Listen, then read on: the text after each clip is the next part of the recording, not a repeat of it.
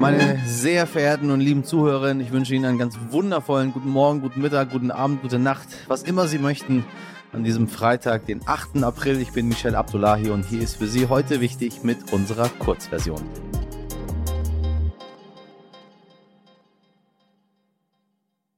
Zuerst für Sie das Wichtigste in aller Kürze. Krachend gescheitert ist gestern der Antrag zur Impfpflicht im Bundestag. Keiner der eingebrachten Vorschläge bekam bei der Abstimmung eine Mehrheit. Viele sprechen jetzt von einem Versagen des Kanzlers Olaf Scholz und seines Gesundheitsministers. Man muss es nicht so drastisch formulieren, finde ich, aber zumindest wird diese Abstimmung noch in Erinnerung bleiben. Die Regierung hat es nicht geschafft, eine Mehrheit zu organisieren. So, das muss man schon mal einmal äh, ganz deutlich sagen. Somit wird es in Deutschland keine Impfpflicht geben. Jetzt bleibt nur noch die Frage, was wir für eine undiktatorische Diktatur sind, in der die Impfpflicht einfach so demokratisch nicht zustande kommen kann. Grüße gehen raus an die Anti-Corona-Maßnahmen demonstrierenden SpaziergängerInnen. Nach den Gräueltaten in Butscha und weiteren Regionen in der Ukraine zog die UN-Vollversammlung gestern erste Konsequenzen und suspendierte Russland aus dem Menschenrechtsrat der Vereinten Nationen. Einen neuen Job bekam gestern der Ex-SPD-Chef und ehemalige Bundeswirtschaftsminister Sigmar Gabriel. Er wurde zum neuen Aufsichtsratschef der Stahltochter von ThyssenKrupp gewählt. In Deutschland geht die Zahl der Schwangerschaftsabbrüche weiter zurück. Im Jahre 2021 haben so wenige Frauen wie noch nie sich gegen die Schwangerschaft entschieden. Laut Statistischen Bundesamt entschieden sich in rund 94.600 Fällen die Frauen für den Eingriff. Das seien 5,4 Prozent weniger als im Vorjahr. In Jemen hat Präsident Abdelrabo Mansour Hadi seine Macht überraschend an einen neuen Präsidialrat übertragen und Vizepräsident Ali Mohsen al-Ahmar per Dekret abgesetzt. Präsident Hadi galt KritikerInnen zufolge nur noch als eine Symbolfigur und Handlanger Saudi-Arabiens. Jetzt soll der neue Rat das Land übergangsweise führen und mit den Houthi-Rebellen auch über eine endgültige und umfassende Lösung des jahrelangen Bürgerkriegs verhandeln. In Italien haben Unbekannte zwei Villen des russischen TV-Moderators Wladimir Solovyov angegriffen. Die Täter haben auf einem der Anwesen das Wasser im Pool rot gefärbt und Mörder und keinen Krieg an das Eingangstor geschrieben. Das andere Haus ist das Ziel eines Brandanschlags geworden. Es ist allerdings kaum Sachschaden entstanden, wie die italienische Polizei mitteilte. Der Journalist gilt als enger Freund des russischen Präsidenten Wladimir Putin. Er wirbt täglich in seinen Sendungen für den Ukraine-Krieg und rechtfertigt rechtfertigt das Handeln der russischen Regierung. Schon vor einiger Zeit hatte der Oppositionell Alexei Nawalny aufgedeckt, dass der TV-Moderator mehrere Immobilien am Koma See in Italien hat, mit einem Gesamtwert von 8 Millionen Euro. Aktuell sind die Konten und Objekte des Journalisten wegen der Sanktionen gegen Russland eingefroren. Erinnern Sie sich noch an den Wahlkampf 2021? Da war auch immer wieder diese Legalisierung von Cannabis ein Thema. In unserer Folge 127 haben wir gefragt, gibt die Ampel nun das Hanf frei? Hören Sie gerne noch mal rein in das Interview mit Georg Wurth vom Deutschen Hanfverband. Nun, ist bis heute aber nicht so viel passiert in der Thematik. Klar, wir haben aktuell auch ganz andere große, wichtigere Themen und Sorgen. Trotzdem wollen wir uns heute die Zeit nehmen und mal über die Gefahren von Drogen, aber auch mögliche positive Effekte einer Legalisierung sprechen. Und das will ich mit meiner Kollegin, der Journalistin Kerstin Herrnkind machen. Sie hat ein Buch über ihren Bruder geschrieben, der infolge seiner Drogen Drogensucht gestorben ist. Kerstin, ich grüße dich. Hallo.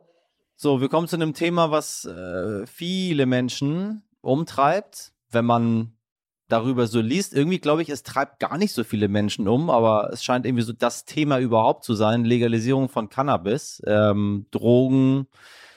Dein Bruder war drogensüchtig, er verstarb mit 52 und du sagst, eine Legalisierung von Cannabis hätte das vermutlich verhindert.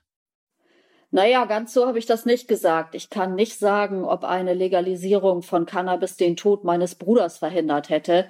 Das wäre vermessen. Was ich aber sage, obwohl ich meinen Bruder durch Drogen verloren habe, dass ich für die Legalisierung von Cannabis bin.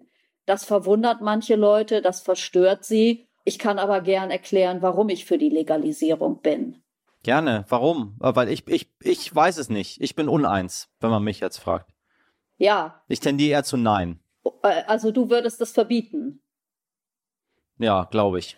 Ähm, aber man muss. Obwohl sich das komisch anhört, das zu sagen. Ja. ja, aber man muss leider zur Kenntnis nehmen, dass Verbote nicht funktionieren.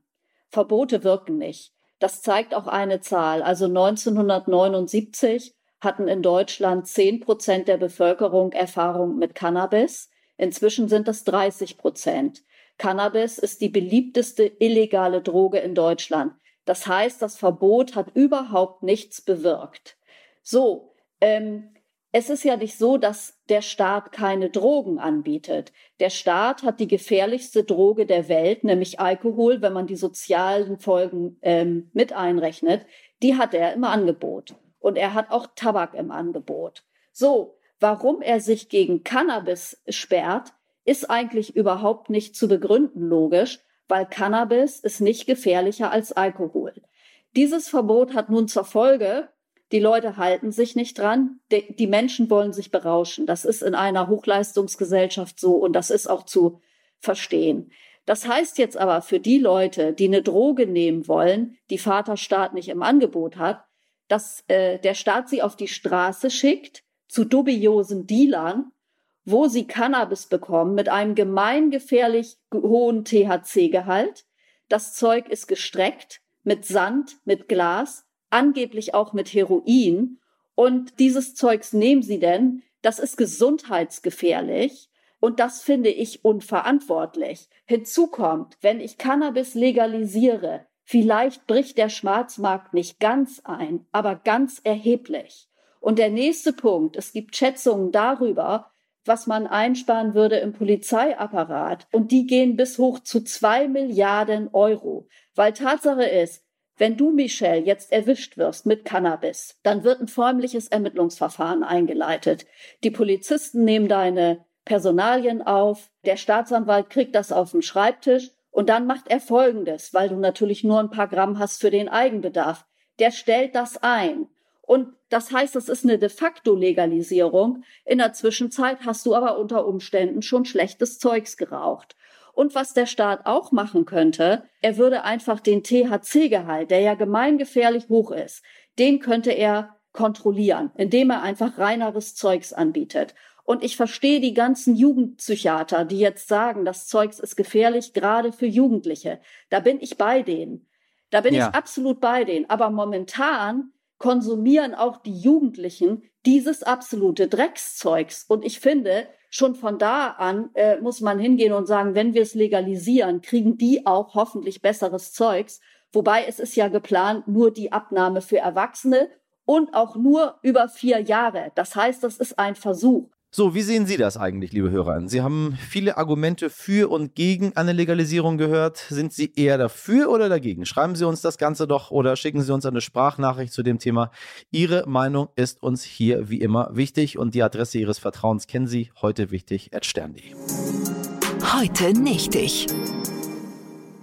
Der ehemalige deutsche Fußballspieler und Weltmeister von 1954, Sepp Herberger, sagte einmal, Sie wissen's, was sagt er? Was hat er gesagt? Ja, da brauchen Sie jetzt. Hat er gesagt, hier äh, Madrid oder Mailand, äh, Hauptsache äh, irgendwo in Kasachstan? Nee, was hat er gesagt? Der Ball ist rund und das Spiel dauert 90 Minuten.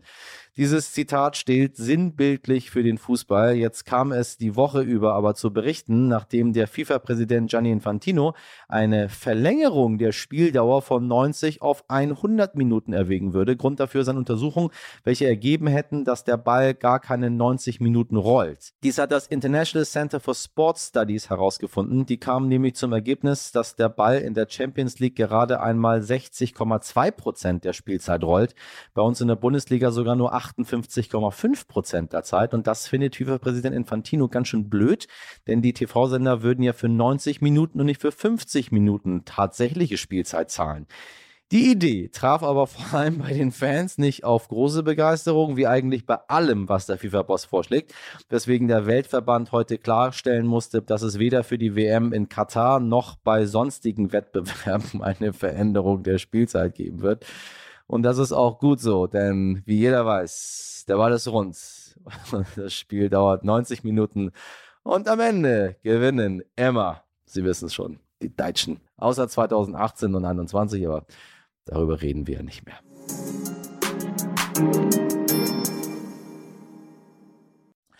Und da ertönt auch schon wieder der Abpfiff für die Kurzversion. Wenn Sie trotzdem noch in die Verlängerung wollen, dann empfehle ich Ihnen wärmstens unsere Langversion, meine lieben Menschen da draußen. Und wenn Ihnen unsere Arbeit gefällt, dann tun Sie uns doch einen Gefallen und voten Sie für uns beim Podcastpreis. Den Link dazu finden Sie in den Show Notes. Dann schauen wir mal, wie treu unsere Community denn so wirklich ist. Wenn Ihnen trotzdem noch was auf dem Herzen liegt, dann schreiben Sie uns ganz einfach an heute wichtig stern.de. Da helfen wir Ihnen weiter. Da wird das Herz nämlich gestreichelt.